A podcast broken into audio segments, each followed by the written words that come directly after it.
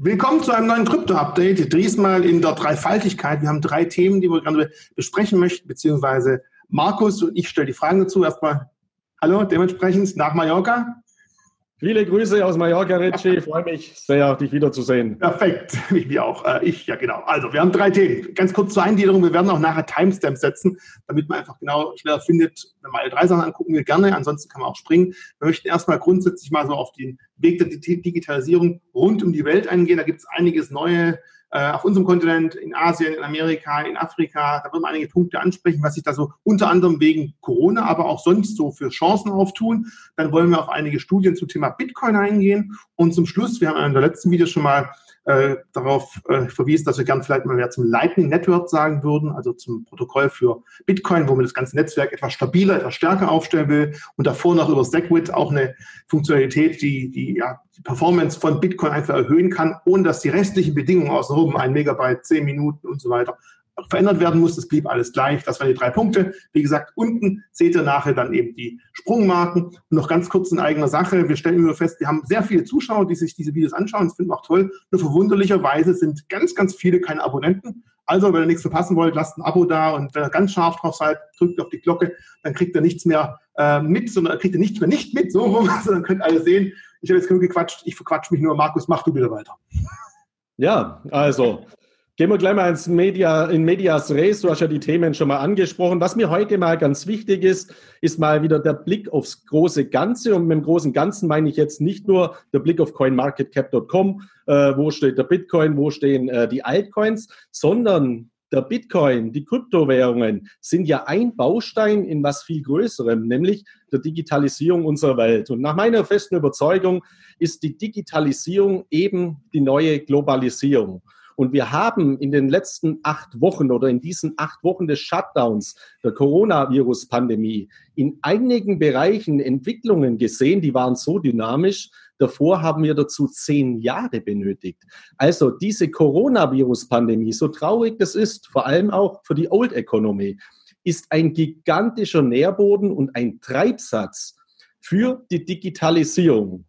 Und leider gibt es in diesem Zusammenhang aber auch politisch äh, ja, äh, Entwicklungen, die ich sehr, sehr kritisch beurteile. Also die Staaten verschulden sich massiv.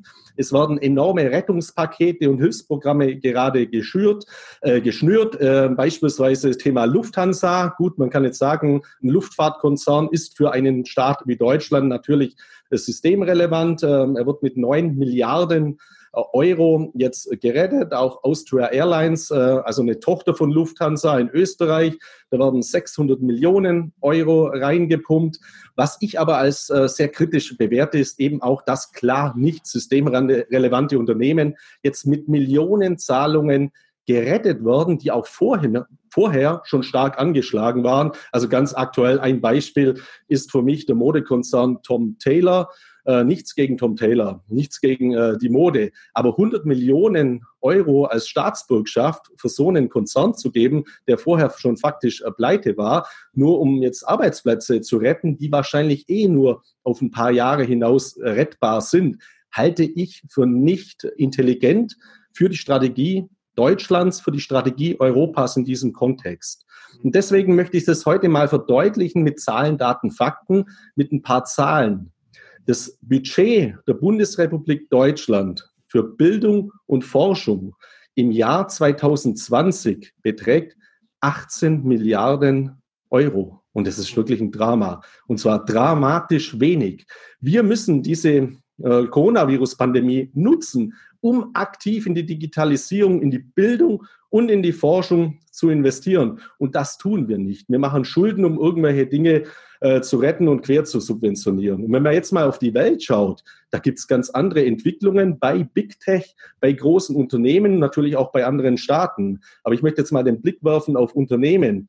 Facebook hat gerade sich an einem indischen Unternehmen beteiligt mit 5,7 Milliarden US-Dollar, dessen Seekabel um Afrika legt, um dort eben die Infrastruktur in der Zukunft zu nutzen für mobiles Internet, eben auch für diese Anwendungen. Und parallel dazu gibt es aktuell auch eine sehr interessante Studie, dass Kryptowährungen in Afrika ein gigantisches Potenzial haben, weil eben sehr viele Menschen in Afrika nach wie vor unbanked sind. Das ist übrigens auch der Grund, warum Facebook mit Libra, also mit Libra, mit ihrer eigenen Kryptowährung dann genau in dieses Segment vorstoßen wollen. Also 18 Milliarden Euro Forschung Deutschland, 5,7 Milliarden Dollar allein Facebook. Es gibt noch weit gravierende Beispiele. Alibaba beispielsweise, also das Amazon Chinas, investiert in die Cloud-Anwendungen in den nächsten Jahren 28 Milliarden US-Dollar. Und Tencent, also ein gigantischer chinesischer Technologiekonzern, investiert in den fünf, nächsten fünf Jahren in Artificial Intelligence, also die künstliche Intelligenz, in die Blockchain-Technologie und auch in Cloud-Anwendungen beispielsweise die Summe von 70 Milliarden US-Dollar. Also man sieht hier eben, welche gigantischen Summen diese Konzerne über in die Hand nehmen. Und für mich ist es eben ja ein frappierendes Signal, wenn dann von privaten Unternehmen die Forschungsbudgets ein Vielfaches äh, von dessen sind wie von einem Technologieland wie eigentlich äh, der Bundesrepublik mhm. Deutschland.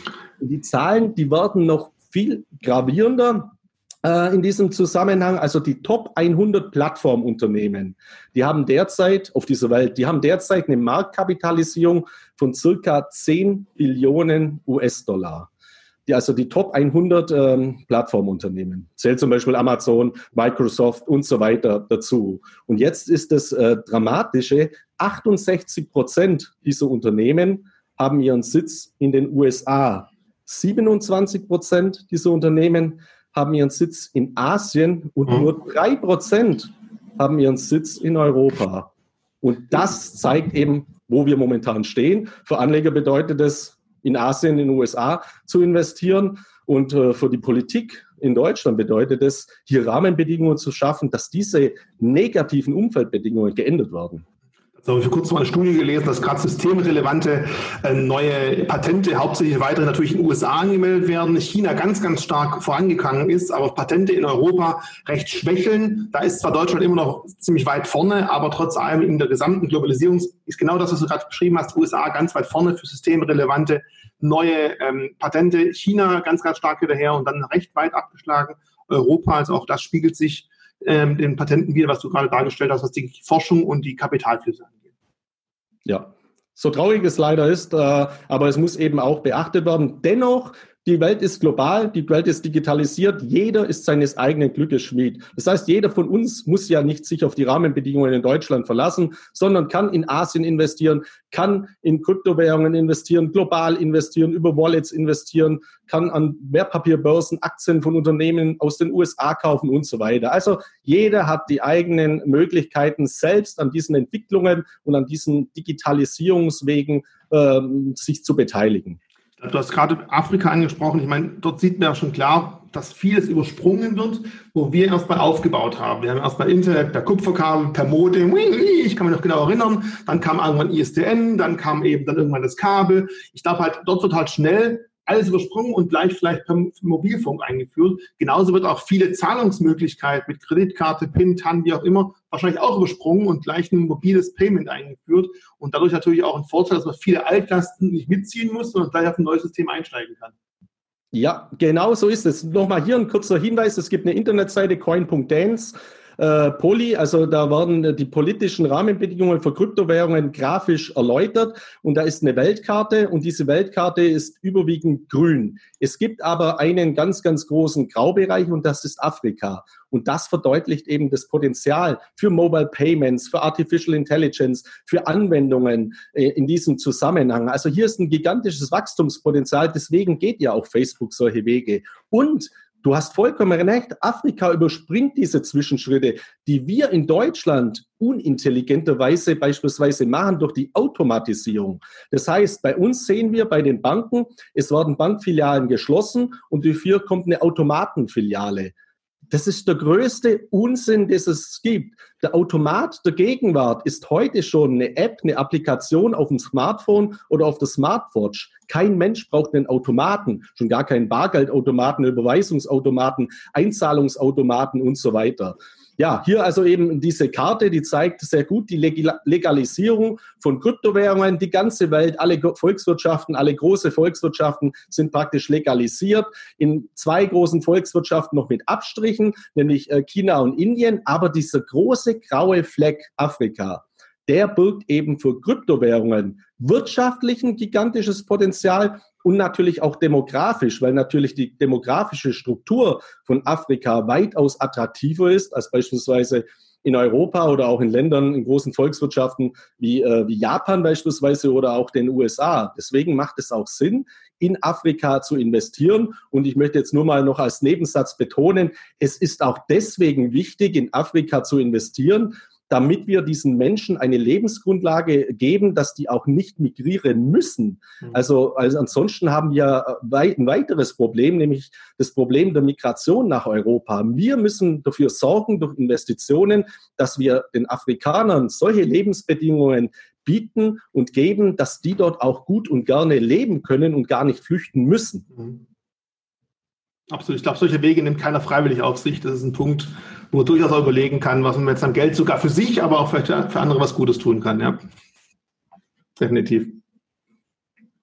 Ja. Okay, jetzt sind wir einmal um die Welt rum. Haben wir irgendjemanden vergessen? Wir waren in Asien ein bisschen, wir waren in Amerika, was Investitionen angeht. Afrika haben wir uns genauer angeschaut. Gibt es irgendwas in Europa, wo man noch sagen sollte, oder hängen wir immer noch an unser Geldautomaten fest?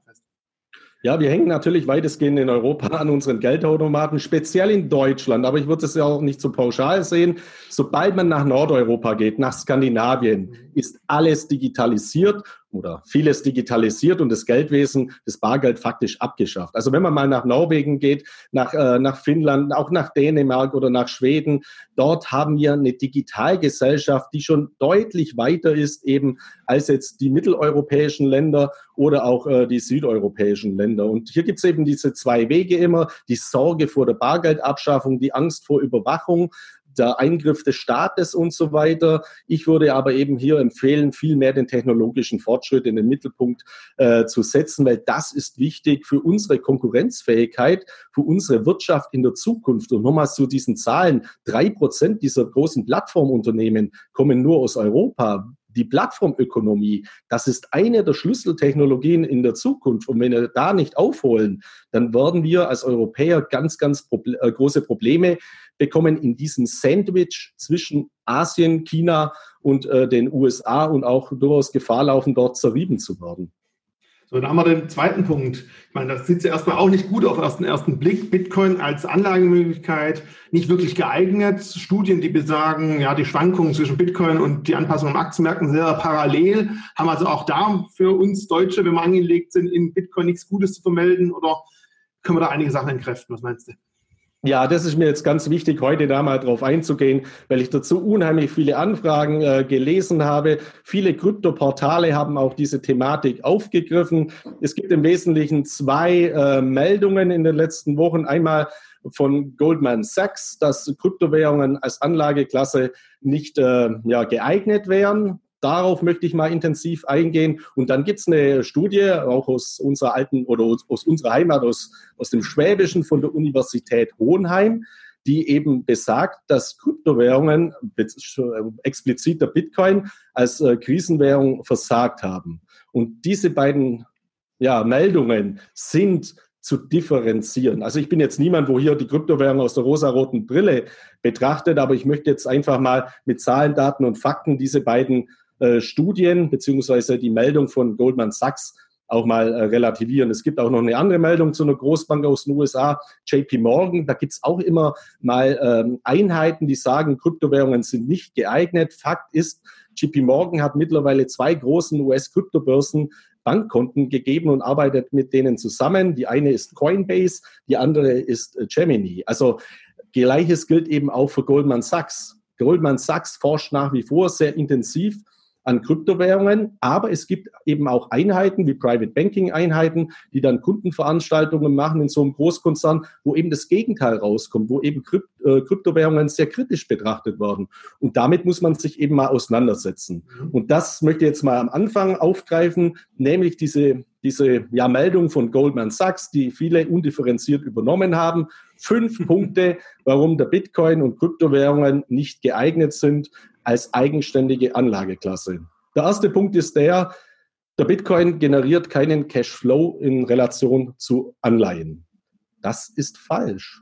Man kann mit dem Bitcoin sehr wohl einen Cashflow generieren, nämlich beispielsweise durch die Themen Staking oder im Bereich des Bitcoin, vor allem im Bereich des Lending. Das heißt, so wie Anleihen auf Schulden basieren, kann ich natürlich auch Bitcoin-Lending-Programme machen und somit einen Cashflow generieren. Also der Bitcoin kann sehr wohl einen positiven Cashflow generieren, wie eine Anleihe auch. Der Unterschied ist nur der, der intrinsische Wert, der innere Wert des Bitcoin basiert eben nicht auf Schulden wie bei einer Anleihe, wo ich ein Emittentenrisiko habe und unsere Schuldenwelt explodiert derzeit. Also dieser Punkt ist nicht belastbar. Dann der zweite Punkt ist keine Anbindung an Gewinne durch das globale Wirtschaftswachstum. Ja, auch das ist falsch, weil es natürlich Adaptionen für den Bitcoin und für Kryptowährungen gibt, wo eben über Applikationen, über DEPs, äh, wirtschaftliche äh, Programme beziehungsweise Business Cases gekoppelt sind eben an Kryptowährungen. Und auch das Thema Staking habe ich ja vorher schon gesagt. Das Staking ist auch eine wirtschaftliche Wertschöpfung einer Kryptowährung. Also auch dieser zweite Punkt ist aus meiner Sicht von Goldman Sachs eben nicht belastbar. Vielleicht zum Thema Staking, wenn jetzt hier ein Begriff ist. Im letzten Video haben wir mal darüber gesprochen, wie theoretisch ja, der Konsens gefunden werden kann, damit sich der Markt, die Blockchain einig ist, was da drin steht, stimmt da wirklich. Und einer der Verfahren wären eben das Staking. Also einfach, wir verlinken unten mal das letzte Video, da kann man sich da mal genauer anschauen, was das bedeutet. Genau, dann brauchen wir jetzt das nicht nochmals im Detail aufgreifen. Also wichtig sind in diesem Zusammenhang die Bereiche Landing, äh, hauptsächlich beim Bitcoin und Staking bei zahlreichen Altcoins, allen voran der äh, Coins, die jetzt auf dem Token beziehungsweise auf der Plattform, auf der Blockchain von Ethereum äh, basieren. Ja, dann haben wir den dritten Punkt. Ähm, es gibt keine Korrelation und keine positiven Diversifikationseffekte. Ich kann äh, zahlreiche Studien äh, belegen oder präsentieren, die genau das Gegenteil besagen, dass der Bitcoin eben positive Korrelationseffekte zu anderen Anlageklassen hat. Also auch dieser dritte Punkt von Goldman Sachs ist eben nicht belastbar. Der vierte Punkt ist die Kritikpunkt bei, bezüglich der hohen Volatilität. Die historische Volatilität, also die Schwankungsbreite, die Schwankungsintensität des Bitcoin liegt bei 76 Prozent. Ja, gar keine Frage. Das ist eine gigantisch hohe Volatilität. Aber welche Volatilität hat denn Bargeld? Gar keine, eine ganz niedrige. Aber die ist immer nur nach unten in Bezug auf das Kaufkraftniveau. Das heißt, natürlich merken wir nicht, dass unser Bargeld auf dem Bankkonto schwankt. Es verliert aber fortlaufend an Wert. Und deswegen ist es nochmal auch die grundlegende Frage, mische ich mir nicht irgendwas dazu, wie beispielsweise Edelmetalle, wie beispielsweise auch Kryptowährungen, wie beispielsweise Digitalaktien, die eben nicht diesen inflationären Wertverlust mitfahren. Und deswegen ist das auch eine Opportunitätsbetrachtung. Also ich versuche immer viele Dinge auch seitens Opportunitätskosten zu betrachten, aber auch von den Opportunitäten, was passiert, wenn ich es nicht beimische. Mhm. Und deswegen, ja, die Volatilität ist hoch. Wir alle müssen mit enormer Volatilität als Kryptoinvestoren leben. Das ist auch keine Frage. Dessen müssen wir uns auch bewusst sein. Aber für mich überwiegen in diesem Kontext eben die positiven Effekte. Und der fünfte Punkt von Goldman Sachs, der äh, schließt eben darauf an, es gibt keinen Beleg der Absicherung gegen Inflation. Das ist für mich auch äh, Nonsens, sowas zu behaupten. Die Halving, äh, Mechanismen, die der Bitcoin in sich eingebaut hat. Auch dazu haben wir äh, umfassende äh, Videos gemacht, auf die ich nochmals verweisen möchte. Das sind Inflationsbremsen. Das heißt, im Gegensatz zu Papiergeld, im Gegensatz zu unserem Geldsystem, hat der Bitcoin ein inflationäres System eingebaut, das dann eben äh, vor Inflation der Papiergeldwährungen schützt. Und dieser Punkt schließt eben auch an den Punkt 4 äh, an. Natürlich hat der Bitcoin einen Inflationsschutzeffekt und zwar einen ganz, ganz gravierenden.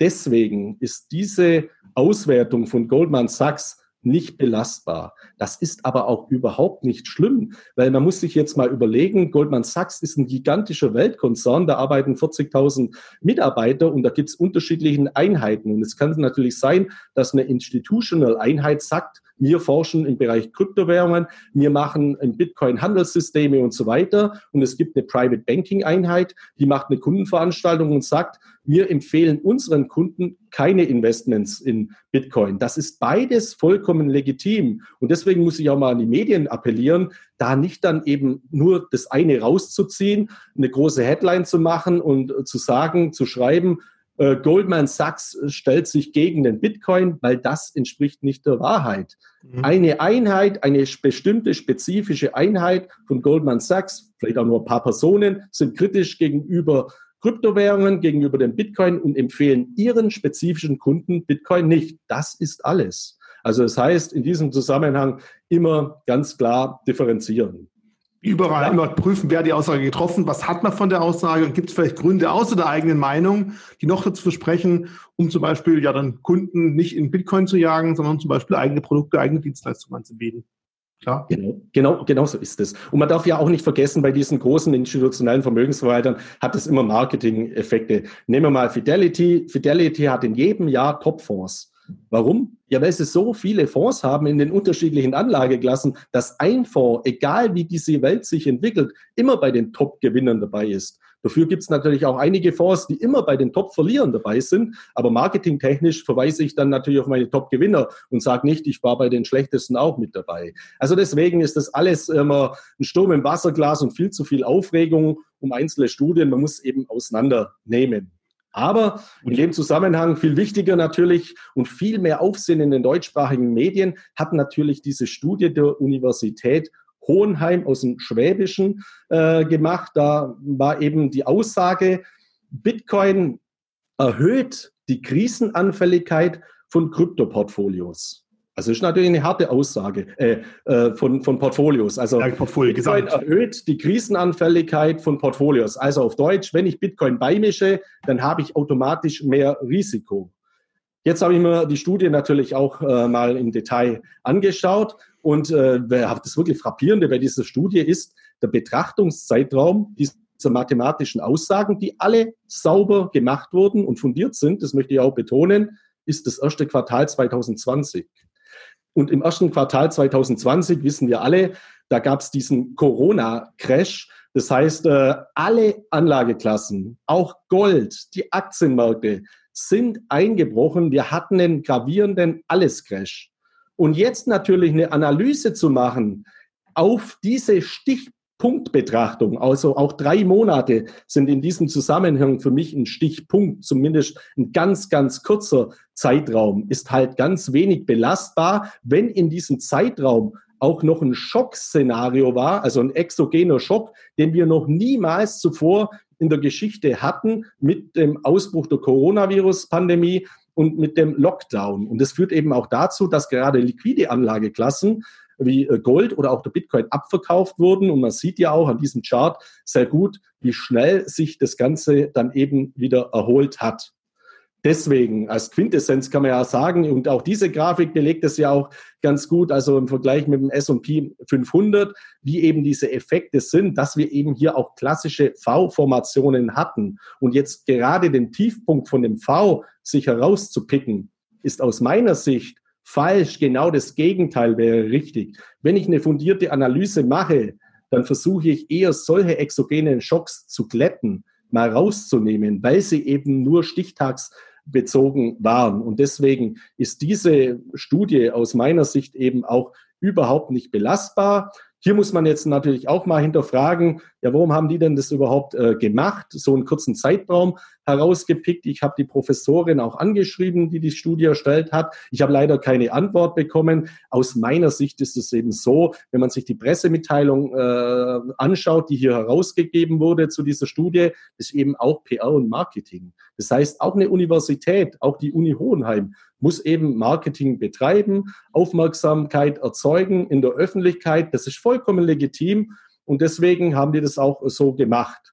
In diesem Zusammenhang möchte ich aber auch mal erwähnen, es gibt eben auch andere Studien von anderen Universitäten, die jetzt auch ein ganz, ganz hohes äh, Renommee haben, beispielsweise Harvard und Yale.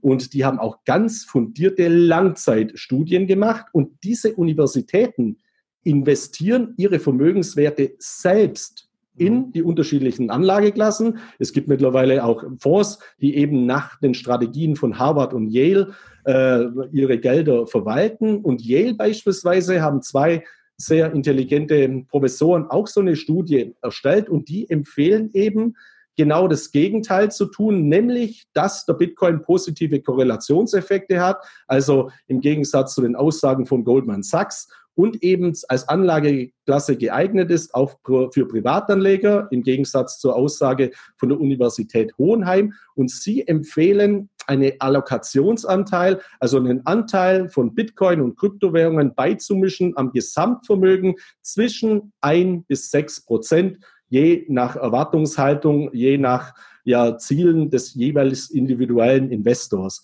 Und diese Aussagen sind halt für mich weitaus belastbarer, weitaus intelligenter im Zusammenhang, im Gesamtzusammenhang mit äh, Investments in Kryptowährungen und daran orientiere ich mich eben. Aber wie gesagt, auch die anderen beiden Dinge haben eben ihre Berechtigung. Ich glaube, so schlimm sind die Studien auch gar nicht gemeint, sondern es ist auch immer das, was eben dann die Presse und die Medien daraus machen. Und wenn ich jetzt eh äh, kritisch bin gegenüber Kryptowährungen, äh, dann nehme ich halt so eine wissenschaftliche Studie sehr gerne her und kann dann meinen Kunden beispielsweise sagen, äh, ja, der Bitcoin bringt überhaupt nichts, weil ich darf den Bitcoin sowieso gar nicht beraten oder habe auch gar nicht die Kompetenz dazu, Kryptowährungen zu beraten. Also das muss man immer mal sich anschauen. Also wem nutzt es wirklich? Wo kommt es her? Wie ist es differenziert worden? Und eben das Ganze zu differenzieren, bringt dann den echten Mehrwert in der Beurteilung. Und wie wir auch schon in den letzten Monaten und Wochen festgestellt haben, äh, der Standardbürger in Deutschland mit wissenschaftlichen Studien, wo sich dann Wissenschaftler gegenseitig widersprechen, ist ja eigentlich auch Absicht. Das ist ja auch das Interessante daran. Es gibt keinen, der sagt, ich bin der Einzige, der Recht hat. Irgendwo muss ja auch eine Belastbarkeit da sein oder auch eine Verteidigung der Studie, darum gibt es ja auch im Studienbereich solche Dinge, dass eine äh, Doktorarbeit verteidigt werden muss. Das heißt also, keiner kann den Anspruch auf die Wahrheit und die Richtigkeit haben. Und ich glaube, das ist auch die Schwierigkeit, die wir manchmal haben, dass in der Presse eine Studie rausgegriffen wird, die sehr stark verbreitet wird, aber es eben eine von vielen ist, die vielleicht nicht mal final ist. Und das macht es manchmal ein bisschen schwierig, für uns Normalbürger mit solchen Studien, glaube ich, umzugehen. Und darum finde ich es wichtig, mal verschiedene Ansätze zu fahren, auch sehen, es gibt verschiedene andere renommierte äh, Bereiche, die genau das Gegenteil äh, darlegen. Und irgendwo dazwischen wird sich die Wahrheit finden. Jetzt muss halt jeder sich überlegen, wenn ich Bitcoin eben nur für drei Monate halten wollte, dann ist vielleicht die von Hohen gar nicht so schlecht. Aber wenn ich aber sage, ich sage es als langfristige Beimischung und ich weiß, dass Schwankungen, das sind Wellenlinien vom Aktiendepot, eine Wellenlinie vom äh, Kryptodepot und wenn sich die beiden Wellenlinien gegenseitig etwas ausgleichen, kann es sein, ich habe sehr schwankungsstarke Aktien, ich habe sehr schwankungsstarke Kryptoassets. Wenn ich aber beide Wellen übereinander lege, normalisiert sich die Wellenbildung und die großen Ausreißer sind vielleicht sogar geringer, als wenn ich es einzeln anschaue. Das ist das Geheimnis, wie man einfach sein Depot an, äh, aufbauen sollte. Das vielleicht noch zu dem Thema. Ähm, Punkt Nummer drei. Wir haben ja letztes Mal schon darüber gesprochen, ähm, über die Blockchain, wie das Ganze funktioniert, wie es aufgebaut ist, haben auch darauf aufgerufen, wenn jemand mehr zum Litecoin wissen möchte, Entschuldigung, Litecoin, jetzt habe ich schon gespoilert, das kommt später, äh, zum Lightning Network wissen möchte, soll man gerne mal Wortmeldungen da lassen, da kamen einige. Bevor wir darauf zu sprechen kommen, sollten wir uns vielleicht noch vor Segwit anschauen. Denn es ist einfach so, dass äh, früher es immer häufig so war, wenn die 1 Megabyte Blöcke im Bitcoin-Bereich geschrieben wurden, wurden da die Transaktionen, wer hat was wem zugeschickt, in welchem Betrag und auch eine Art digitale Unterschrift in diesem einen Megabyte gespeichert. Und dann gab es ja mit Segwit eine Änderung, wo man zumindest einen Teil von diesem Megabyte wieder freischaufeln konnte, denn diese Unterschriften wurden parallel in einem anderen Protokoll aufgezeichnet.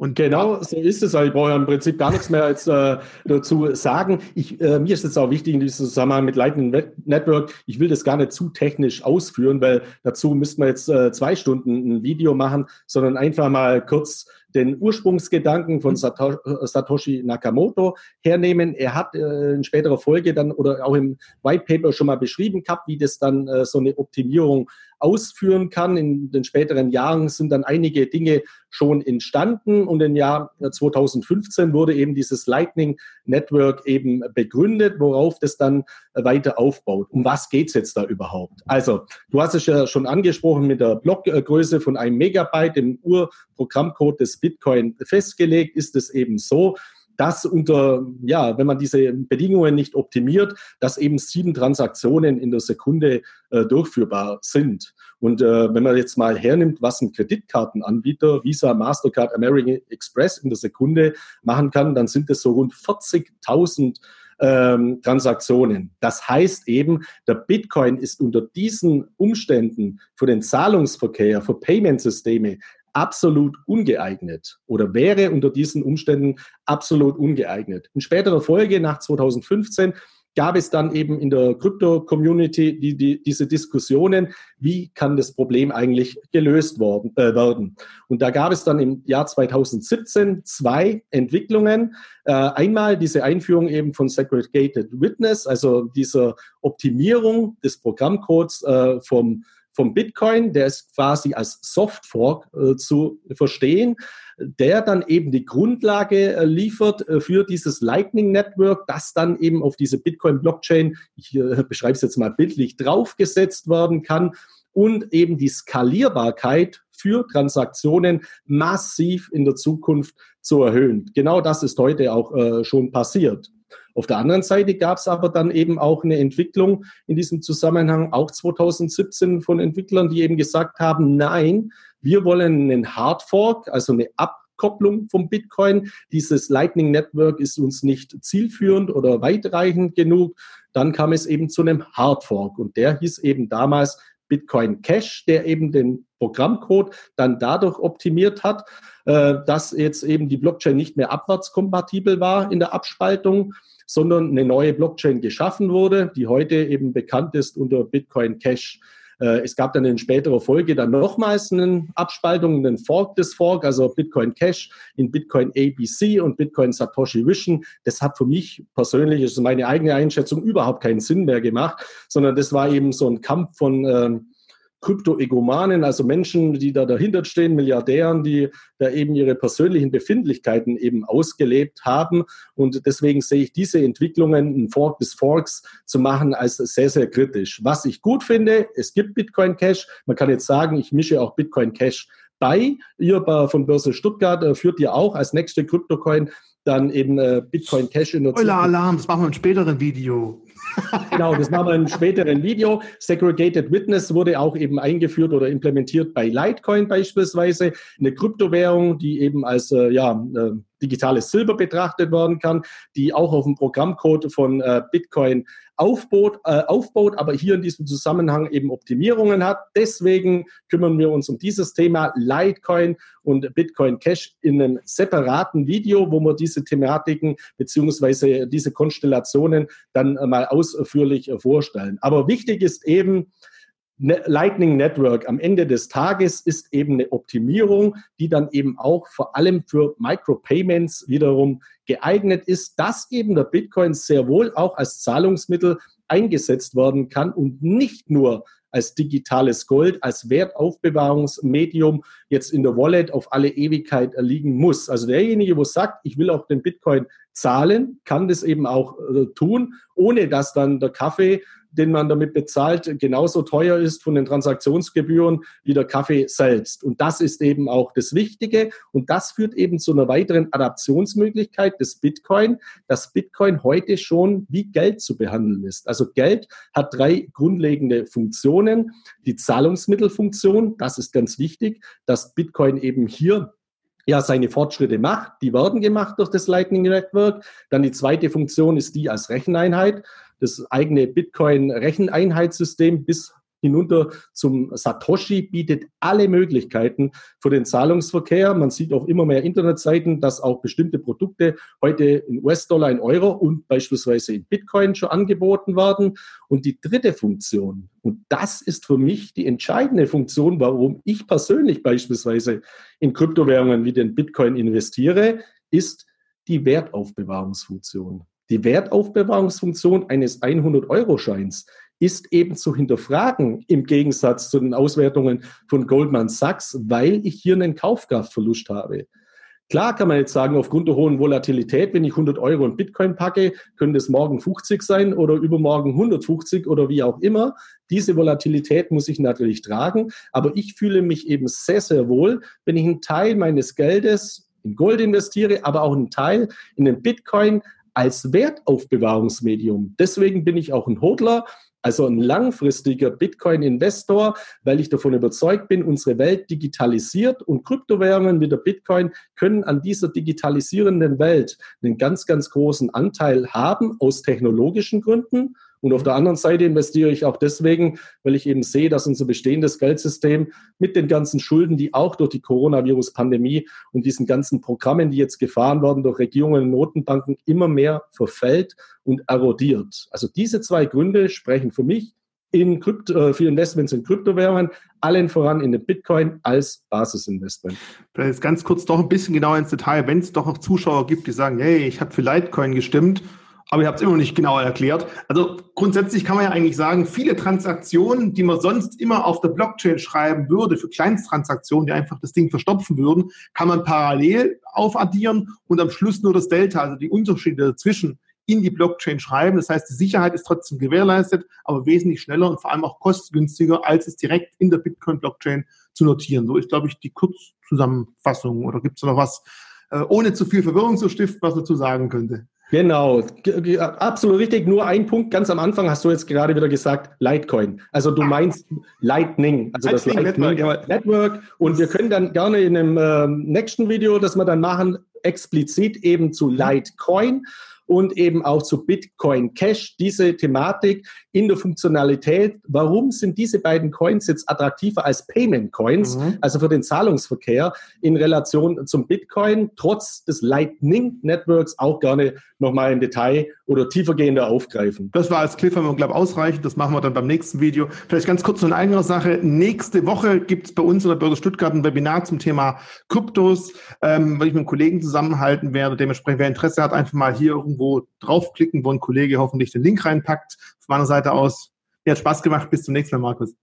Alles klar, Richie. Viele Grüße nach Stuttgart, wie immer, aus Mallorca. Bis zum nächsten Mal. Tschüss.